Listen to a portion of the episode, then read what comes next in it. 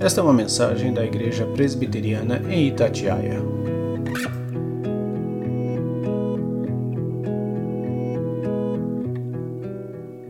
Mateus capítulo 16. A gente vai ler do versículo 24 até o versículo 27, que é uma perícope com o mesmo assunto. 28 ele já distou para uma, uma outra conclusão. Perícope é um período de, do texto, tá? Para aqueles que não têm ainda habilidade nessa área. O discípulo de Cristo deve levar a sua cruz. Eu quero pedir a participação dos irmãos, até o versículo 27, do 24 ao 27. Eu leio o versículo, os irmãos façam resposta. Então disse Jesus a seus discípulos: Se alguém quer vir após mim, a si mesmo se negue Tome a sua cruz e siga-me.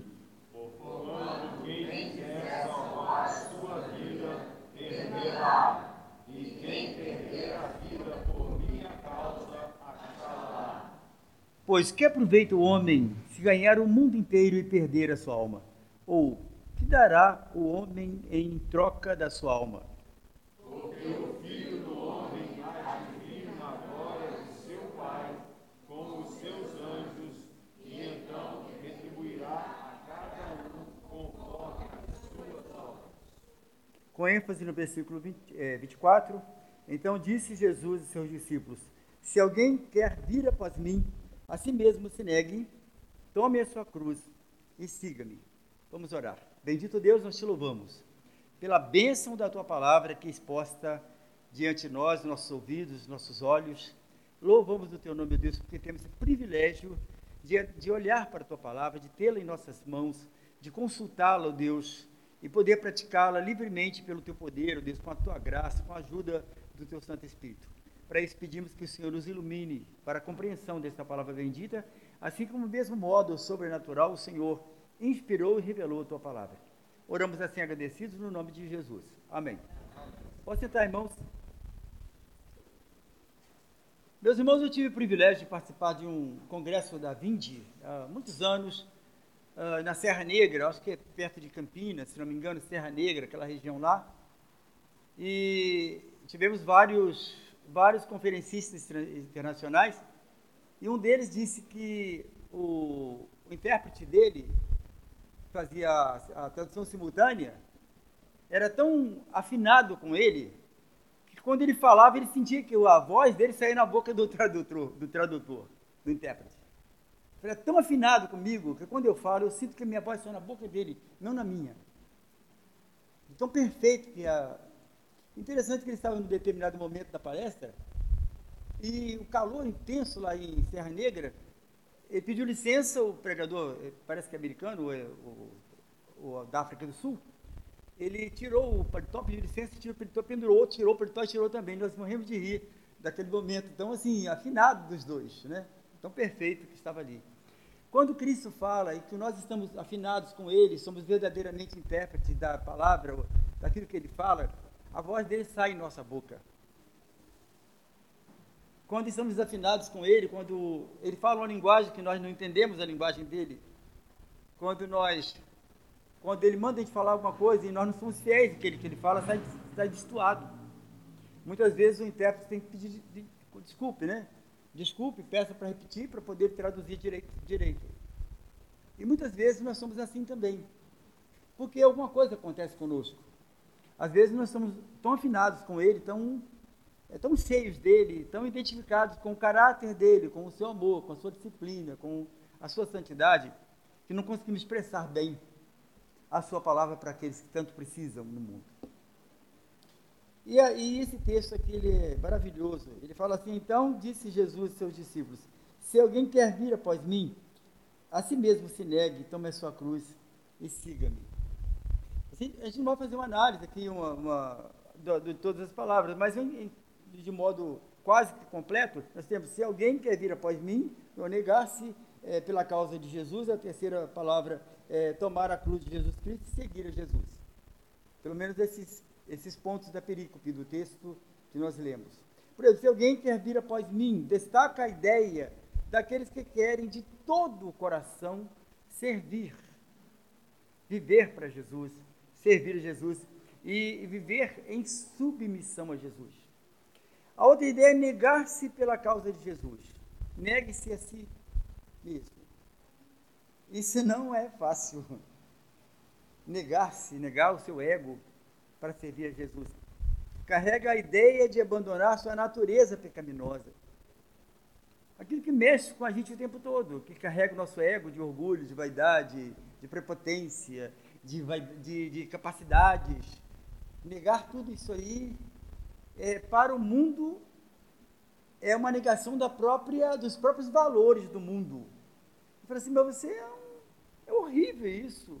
Você está se humilhando, você é um camarada, é muito bom. Na empresa você é ótimo, você é um grande líder. Né? Eu estou falando meio nordestino aqui, né? Mas é, você é um grande líder, um, um camarada. Como é que você submete essa fé cristã? Né? Porque ele não deixa de ser um grande líder porque lidera por, por conta de Deus na vida dele. Tem, tem um dos textos, é, um dos da carta do apóstolo Paulo, das cartas, parece que é Filemon, que ele fala que a pessoa, nós servimos o nosso patrão, devemos servir como se estivesse servindo a Deus. Trabalhar para o patrão como se estivesse trabalhando para Deus. Olha que coisa interessante. Produzindo na fábrica como se estivéssemos produzindo para Deus. E aí vai mostrar exatamente o caráter daquela pessoa, daquele trabalhador, diferente dos demais trabalhadores que ficam esperando a hora de terminar o tempo é, decorrido dele da fábrica para ir embora, né? Para ganhar o trocado dele, ir embora e virar as costas e falar assim, estou livre disso. E aí comemora o sexta, sexta-feira, que eu não sei o nome do negócio, a sexta vem, por isso para mim não faz sentido, diferença nenhuma, né? A sexta, para aqueles que folgam sábado e domingo, eu até gosto de sair na sexta, né? Termina. Mas a turma pensa em outras coisas na sexta-feira quando eles comemoram. E, e a ideia, carregar essa ideia, por exemplo, negar-se a si mesmo, né? É, é ser uma pessoa muito diferente, e a gente vai discorrer um pouco mais sobre isso aqui. Tomar a cruz de Jesus significa assumir, adotar como marca distintiva da verdade cristã. É o que toca a minha vida, o que faz sentido para a minha vida é a cruz de Cristo. Em todas as facetas da vida, em todos os segmentos da vida, o que faz sentido para a minha vida é a cruz de Cristo. O que eu espero advém da cruz de Cristo. A minha esperança é, é na cruz, a minha vida está na cruz, o meu perdão está na cruz, ah, tudo, o meu mover, o meu viver eh, está na cruz. E aí vai dizer que tomar a cruz de Jesus significa assumir, adotar, e não tomá-la com pesar. É difícil ser cristão, como é difícil fazer a vontade de Deus, como é difícil seguir as regras que a igreja imprime sobre nós, como é difícil, não, tomar a cruz de Cristo, tomar com prazer, com alegria, dizer, a cruz é razão do meu viver. Quando eu falo de cruz, eu não estou falando do objeto, eu estou falando da, do, da mensagem dela, daquilo que ela transmite, a gente vai ainda falar. Paulo fala assim, Paulo fala assim, mas longe de esteja de mim gloriar-me, a não ser na cruz de nosso Senhor Jesus Cristo, pela qual o mundo está crucificado para mim e eu para o mundo. E viu só, está tudo assim preso em, em, em, cordas diferentes. Ele falou assim: é, é, eu crucifiquei o mundo para mim, né? É, e, sou livre em Cristo. É, eu estou crucificado para Cristo. O mundo está crucificado. A última palavra é seguir a Jesus. Significa viver para a glória de Deus. Eu, o que eu falar tem que ser para a glória de Deus, o, o que eu produzir, como nós falamos aqui anteriormente, tem que ser para a glória de Deus. O cara fala assim, olha, você é um, bom trabalhador, como você trabalha, você, um exemplo assim, ó, eu faço porque eu faço para o meu mestre. Que nada, é a Babará que, que vende os produtos, os tubos que você produz, as conexões, aquelas coisas todas, e começa a falar que, não, eu produzo para Deus. É para Deus que eu produzo. É para a glória de Deus. Porque aqueles que veem aquele homem sincero, honesto, trabalhando, ele fala assim, esse aqui é uma coisa diferente, porque o patrão não tem nada a ver comigo nessa história. Eu tenho, eu tenho no sentido indireto, porque eu tenho com Cristo, meu compromisso é com Ele. Eu estou vivendo por um pouco de tempo, serei levado para o Senhor. Portanto, aquilo que eu fizer, aquilo que eu falar, aquilo que eu viver, é para a glória de Deus. Então, guardando bem, seguir a Jesus significa viver para a glória dele falar para a glória dele, cantar para a glória dele, vestir para a glória dele, trabalhar para a glória dele. Essa parte é mais complexa, né? É, é, conquistar coisas, adquirir coisas para a glória dele. Nós não podemos ser, é, é, viver assim, uma coisa dispare quando eu compro uma coisa que aquilo não vai glorificar o meu Deus, até minha casa, o que eu vou produzir em minha casa é para a glória de Deus. Então é muito interessante essa, essa expressão aqui. Se alguém quer vir após mim, negar-se, negue-se a si mesmo, tome sua cruz e siga-me. Tem toda uma mensagem aqui para todos nós. O contexto desse texto está, é, segue o que está anteriormente no versículo 21. Se você puder abrir o texto, eu li 16, versículo 24. O contexto imediato está no versículo 21. Jesus prediz a sua morte e ressurreição. Olha como é que se encaixa no versículo 21, que antecede o versículo 24 desse mesmo texto. Diz: todo esse tempo começou, uh, desde esse tempo, começou Jesus Cristo a mostrar aos seus discípulos que ele era necessário seguir para Jerusalém e sofrer muitas coisas dos anciãos, dos principais sacerdotes e dos escribas, ser morto e ressuscitar ao terceiro dia. E depois a gente vai ver uma linguagem, a gente não vai aterrar a ela, de Pedro. O Pedro falando exatamente o contrário. O que Pedro fala assim, eu tenho que, Jesus fala, eu tenho que sofrer, morrer por essa causa. Pedro fala assim, nem faça, nem pense isso, Senhor. Diz, sai dessa ideia, tira isso da cabeça. É exatamente essa proposição. Cristo diz, negue-se a si mesmo, tome sua, a cada dia sua cruz e siga-me. E o mundo disse, abra mão dessa ideia, rapaz, fuja disso, nada de cruz para você não. Então, esse contexto imediato da ideia que nós estamos lendo está no versículo anterior. É, é interessante pensar assim. Outra coisa, que nós queremos falar para vocês, é, e a gente tem vontade de falar bastante coisa, mas por, por conta da Santa Ceia nós não temos tanto tempo assim. Ah, ainda temos com tempo, né? O que implica a cruz de Cristo em nossas vidas? Vamos colocar isso como um tema para nossas vidas. O que significa isso em nossas vidas? Primeira coisa implica negar a nós mesmos. Aí nós já temos uma abertura aqui na, na análise do texto, é, implica negar a nós mesmos. A negação de nossa própria vida é para assumir a vida de Jesus em nós. Você é um recipiente que é para a glória de Deus e para ser enchido com a glória de Deus, para a vida em Deus, para o serviço de Deus. Ponto. Se ele está cheio de outras coisas, não cabe aquilo que Cristo quer encher. Aí se exige na sua vida cristã, da prática cristã, da confissão cristã, da, da vida em Deus, esvaziar-se daquilo que é propriamente seu e que traz só proveito pessoal, para dar espaço para que Cristo encha com o seu poder, com a sua graça, com a determinação daquilo que Ele quer na sua glória, para você cumprir no mundo. E um recipiente cheio daquilo que não é para a glória de Deus ou para o serviço de Deus, consequentemente atrapalha o enchimento da parte de Deus. Certo, irmãos? A, a compreensão dessa, dessa ideia é muito interessante. E para mim, disse, disse, disse Paulo, o viver é Cristo e o morrer é, é lucro. Para mim, o viver é Cristo.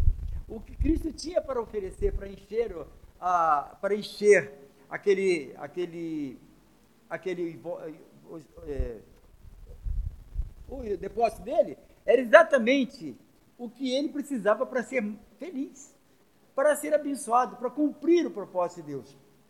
O que ele tinha não é. Então ele falou assim: para mim morrer é lucro. Se, se essa vida é tudo isso que me prende aqui, que me prende na minha vaidade, que me prende no meu orgulho, que me prende na minha, em todo tipo de coisa que me atrapalha a viver plenamente para o Senhor, é, isso perde sentido quando Cristo quando Cristo fala que tudo que Ele tem é para mim. Porque todas as coisas que nós conquistamos, meus irmãos, elas nos levam até a porta fechada do céu. Tudo isso que enche o nosso invólucro, tudo que enche o nosso depósito aqui nesse mundo, que agrada a nós, agrada a nossa carne, ele nos leva até a porta fechada do céu. Quando a gente abre mão dessas coisas e nos enchemos dos valores de Deus, da graça, do amor, do poder. Também nos dá uma autoridade nesse mundo que está, fica sobre, sobre o mundo. É, é a ideia de Paulo quando ele fala que nosso nome está acima dos principados e das potestades. Nós aprendemos que existem alguns poderes no mundo. O, o poder que está abaixo de tudo é o homem, o homem natural, o homem sem Cristo. O segundo maior poder é do diabo. E o terceiro, e o terceiro maior poder que está é, é o homem espiritual, que está acima dos principados e da potestade. Os crentes estão acima do diabo.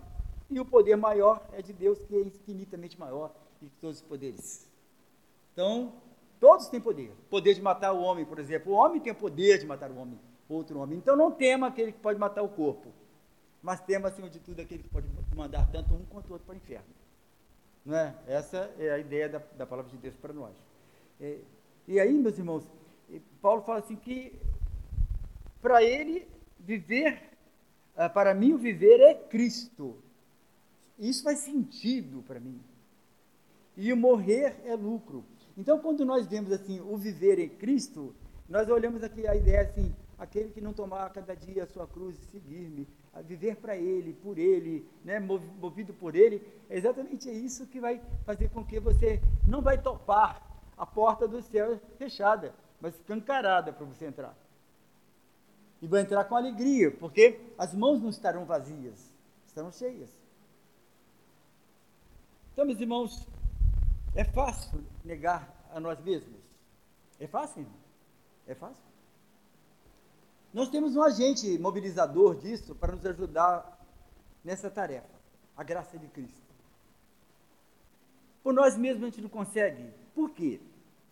Tem um texto da palavra de Deus que se encontra em Isaías 64, 6, que diz que a nossa justiça não passa de monturo ou trapo de imundícia. Então, com toda a justiça que você tem para acumular é, resultados positivos para agradar a Deus, não passa de monturo. Partindo dessa premissa, nós só temos que buscar alguma coisa que seja verdadeiramente sólida e que faça diferença na nossa vida, que é a graça de Deus. Então, assim, já que seu poder, tudo que você conquista, não passa de monturo, com toda a sua sapiência, com todo tudo aquilo que você já ajuntou na sua vida, não passa de monturo ou de um monte de lixo. Eu posso te dar a graça para você viver e vai te habilitar a fazer a tua a obra, minha obra no mundo. Tem um, a profissão de fé nossa, tem um modelo de profissão de fé que a gente pergunta assim: você é, aos professandos, você promete viver intensamente para servir a Deus, ajudar a igreja, viver para o Senhor Jesus Cristo? A resposta do, do, da pessoa não é sim, só não. Ele deveria sim, com a graça de Deus. Sim, com a graça de Deus. Ajudado pela graça de Deus. É sempre assim, mas geralmente a gente não coloca. Sim, estou aí. Aí eu me lembro de Israel, lá no, no Monte Sinai. Fala para Moisés, fala assim, o Senhor quer fazer uma aliança com você. Diga para, para, para Deus que tudo que ele falar, faremos. Faremos nada. faremos nada. Cadê aí? A, tem uma jactância no coração dos israelitas. Aí vai olhar, depois não consegue fazer nada. E ficam mortos pelo meio do caminho. Só Cristo para completar no coração daqueles homens que morreram por fé, justificado por, por fé né, em Deus, aperfeiçoados com a graça, como Hebreus vai dizer bem lá na frente, que eles foram aperfeiçoados em nós, juntamente conosco, porque a graça foi derramada em Cristo por nós. E aí, meus irmãos, negar nós mesmos não é fácil. Filipenses 3, versículo 3 diz assim: Nos gloriamos em Cristo Jesus e não confiamos na carne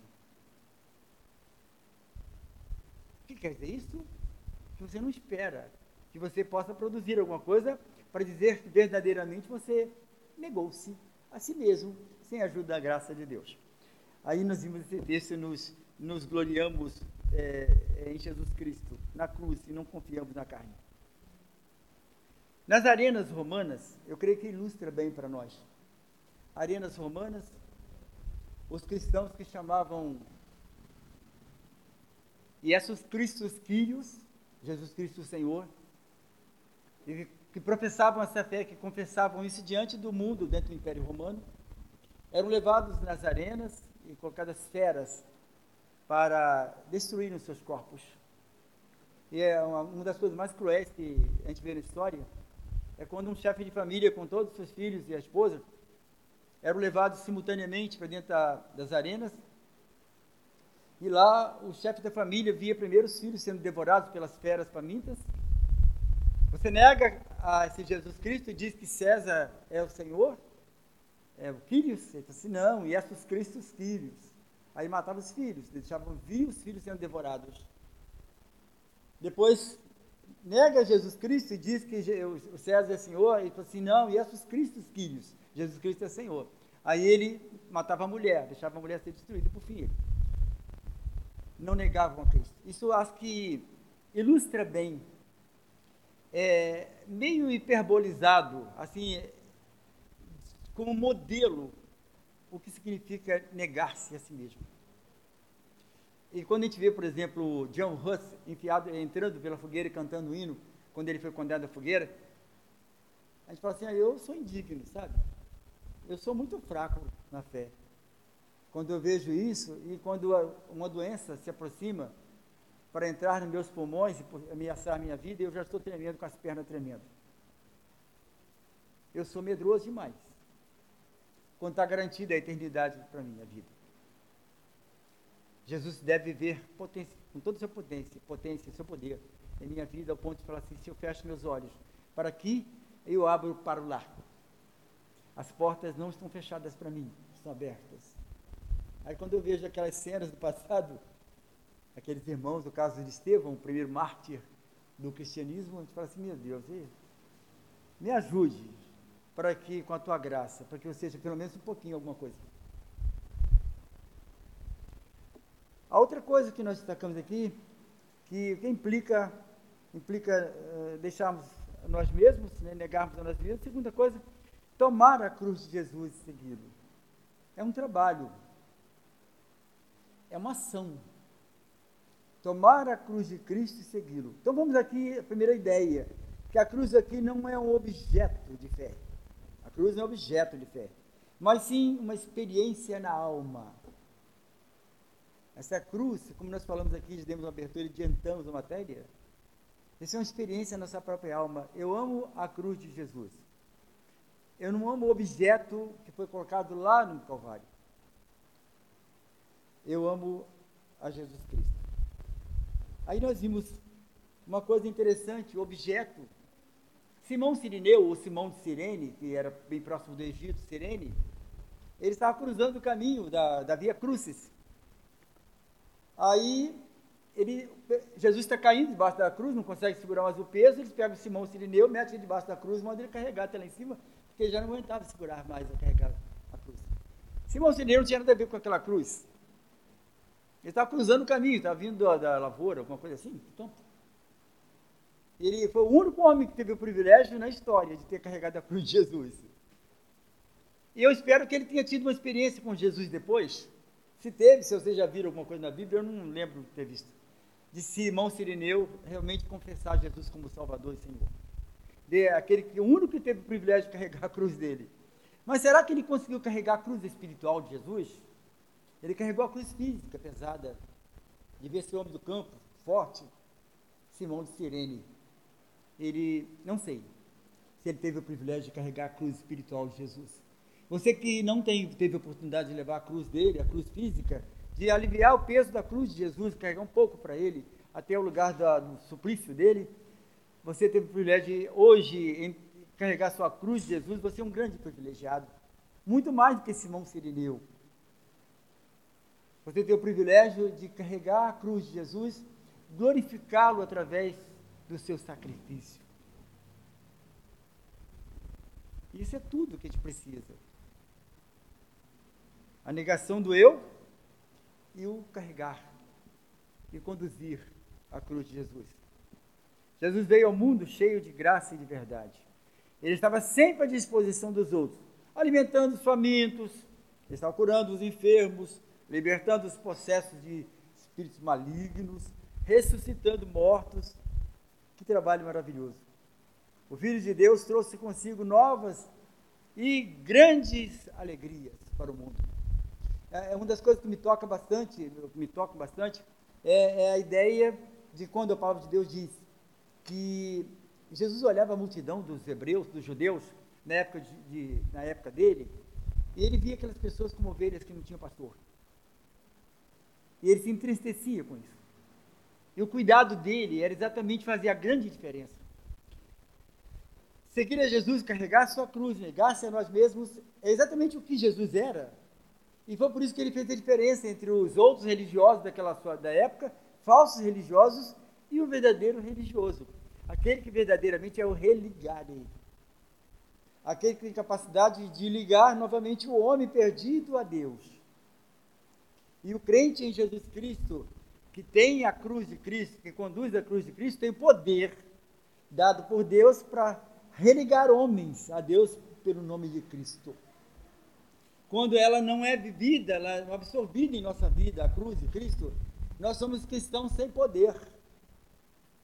Porque nós estamos cheios de nós mesmos, cheios de nossa própria vaidade, capacidade, etc, etc. Tudo. Mas vazios da cruz, vazios da mensagem da cruz. E quando essa realmente enche, ela é absorvida em nossa vida, é que dá poder, quando você abre a boca, fazer a diferença entre religioso e religioso, crentes e crentes. O que faz diferença e o que não faz diferença o que leva, que leva o homem, conduz o homem para o céu e que aponta somente para uma religião. O que faz seguidor de Jesus e o que faz seguidor de pastores. É chato? Ser apenas um carregador da mensagem da religião. De que modo foi Jesus recebido? Isaías 53, versículo 3, afirma que ele foi desprezado e rejeitado é isso que nos espera? Desprezo e rejeição. Pois é, é mais ou menos isso. Aí, Tiago, capítulo 4, versículo 4, ele fala exatamente aqui, ó. Aquele, pois, que quiser ser amigo do mundo, torna-se inimigo de, de Deus. Se você quer levar o homem a Deus, mas você é amigo do mundo, você está comprometido, é cúmplice do mundo com seus erros. Consequentemente, não consegue libertar do mundo aqueles que deveriam ser para o céu. A autoridade, lembra da autoridade? Quem quiser salvar a sua vida, perdê-la. Aqui tem uma coisa muito interessante. Mas quem perder a sua vida por amor de mim, acha lá. Porque a vida, quem salvar a vida, significa salvar todos esses valores que nós falamos aqui. Quem quer ganhar sua vida, nesse sentido de ter tudo que o mundo oferece. Eu, eu gosto muito da imagem da, da ideia da, de Apocalipse, quando fala da meretriz, a prostituta. A prostituta do Apocalipse, a meretriz, que se remonta à ideia antiga da Babilônia e também de Roma, é a ideia de uma cidade que produz tudo o que agrada a carne. Tem riqueza, tem diversão, tem tudo com brilho nos olhos. Tem tudo ali. A meretriz e deixá-la, abandoná-la, deixar de olhar para ela com, suas, com as suas ofertas, significa ser exatamente um agente de Deus. Aí você vai, tudo que você conquista da, da meretriz, você conquista tudo isso que ela te oferece, essas regalias todas. Aquele que quer ganhar sua vida, achar sua vida, perdê-la. Mas aquele que perder a sua vida por amor de mim. Axalá. Tive os nossos meninos aqui, melhor classe da escola dominical, o JIP, né? JIP, nossa aí. Tive vocês aqui campeões na escola dominical. Isso enche a gente de gozo. Você pensa que passou despercebido meus ouvidos ali? Nada disso. Eu estou feliz pelos meus adolescentes. Sabe por quê? Tem uma Babilônia enorme na frente de vocês aí, mostrando tanta coisa assim agradável para o corpo de vocês, que deseja, deseja. E você fala assim: Eu quero Cristo. Vocês estão sabendo exatamente o que significa tomar a cruz de Jesus e segui-lo. E os homens, o máximo que você pode conquistar no mundo de autoridade que olha para essas coisas é um rei, um governador, um prefeito. Mas tomando essa atitude de vocês, quem está te olhando é o rei do universo. Aquele que tem o trono é, heliocêntrico. É melhor, essa palavra nem é boa para expressar. Está no centro do universo, no centro da vida. Ele é eterno. Ele vai chamar todos os reis do universo, os tronos todos, e vai julgar e condenar um por um. E vocês optaram com a ajuda do Espírito Santo, com a ajuda da graça de Deus, em seguir a Jesus. Uma jipe aí da, da nossa igreja. E vocês têm um grande privilégio na vida. Não se arrependam em momento nenhum. Vocês estão no caminho certíssimo. A carne vai passar. Os desejos vão passar. Eles ficam amenizados depois, eles ficam controlados. Às vezes estão descontrolados, mas eles vão ser controlados. E Deus ajuda no controle disso. Bem, porque vocês estão felizes da vida enquanto os outros que deram cabo à perversidade, que partiram para as ofertas da Babilônia, estão todos arrependidos, destruídos, às vezes nem tem cabeça mais para arrepender, está condenado. E vocês estão livres. Fica essa palavra pastoral para meus queridos adolescentes. E aí, meus irmãos, encerrando a nossa palavra aqui, a vida de satisfação neste, neste mundo aqui é perdida na eternidade. Certo? A vida que renuncia aos interesses do eu e se entrega a Cristo, essa vida será achada novamente e preservada eternamente. Aquele que nega a si mesmo, perde a vida no mundo, ganha a eternidade. Quero colocar um teste aqui para os irmãos para encerrar nossa palavra, definitivamente nessa noite. O quanto de poder de Deus há na sua vida e o quanto de poder do mundo há na sua vida. Quanto de autoridade espiritual você tem em você mesmo, porque você já tem se esvaziado dos seus poderes, deixado o poder de Jesus agir em sua vida. Quanto, o que mais triunfa no seu ser, no seu depósito aqui, no seu invólucro, sei lá que expressão que eu vou usar. O que, que mais triunfa? O que, que mais aparece em suas reações, na sua vida, no seu trabalho? É um montão de carne ou o Espírito de Deus que vai, que é glorificado através do seu ser? É para a gente pensar. Por isso que a liturgia da nossa igreja, lá no finalzinho, tem a parte de consagração. É parecido com aquele texto de Isaías, quando ele fala assim, Deus fala, a quem enviarei? A pregação é agora. A quem eu estou falando isso aqui, como eu tivesse naquele texto. A quem enviarei? Quem há dia por nós? E a resposta é, eis-me aqui, envia-me a mim. A resposta para a consagração. Estou aqui, Senhor. Depois de uma pregação, sempre há uma resposta do pecador, de todos nós. O que, que eu digo depois da pregação? Sim, nem me importei, ou não. Que Deus abençoe os irmãos, para que possamos ter uma igreja firme, sólida, abençoada pela palavra de Deus. Negue-se a si mesmo. Tome a cada dia a cruz de Jesus e o siga. É bênção. Deus te abençoe. Amém.